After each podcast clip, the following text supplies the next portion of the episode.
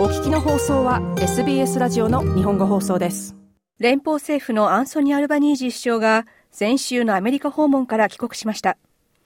4日間の日程での訪問中はアメリカのジョー・バイデン大統領との首脳会談も行いました。会談では2国間の関係の強化を目的に経済そして外交面でのつながりを深めることで合意しています。帰国したアルバニージー首相はまたすぐ11月4日から7日までの日程で中国を訪問し、シー・ジンピン国家主席との首脳会談を予定しています。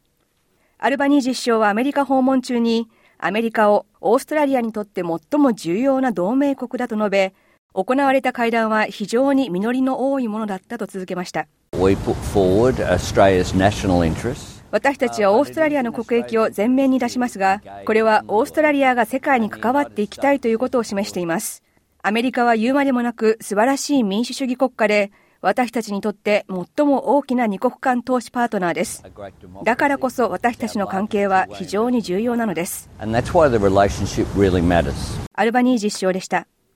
アルバニージ首相のアメリカ訪問の目的の一つに、オーストラリア、アメリカ、イギリス3カ国の安全保障の枠組み、オーカスにおけるオーストラリアの原子力潜水艦調達について、アメリカ議会での支持を取り付けることがありました。アルバニージ首相はアメリカ議会がオーカス関連法案を早い時期に可決することを期待しています。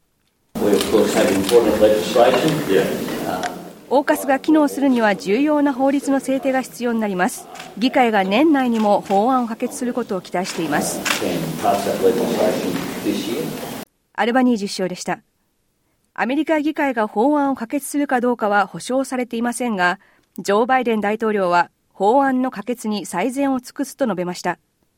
バイデン大統領は記者の質問に対して、自分自身が可決に向けて取り組むこと、そして法案が可決すると信じていると答えました。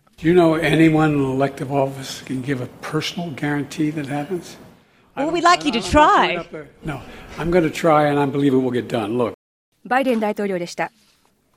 また、アメリカのカマラ・ハリス副大統領は、オーストラリアがこれまでに銃の保有を厳しく制限したことを称賛しました。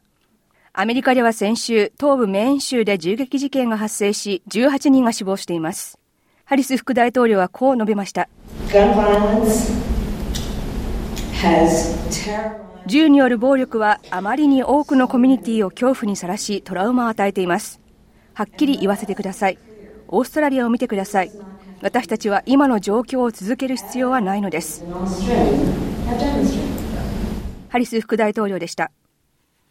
またアルバニージ首相はアメリカに対し、内部告発サイトウィキリークスの創設者で身柄を拘束されているオーストラリア人ジュリアン・アサンジ氏にも直接触れましたが、成果は見られませんでした。アメリカの国家安全保障会議のジョン・カービー報道官は、この問題はアメリカ司法省の引き渡し要求に関わるものだと述べるにとどまりました。オーストラリアに帰国したアルバニージ首相ですが、あまり間を置かずに、今度は中国に向かい、シー・ジンピン国家主席と会談します。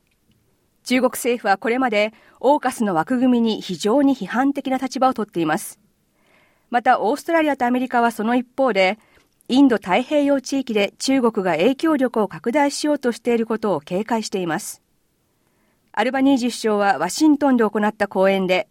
中国が今の時代の試練となっていると述べ、国際法に基づいた秩序を守ることが同盟国の責任だと考えていると述べました。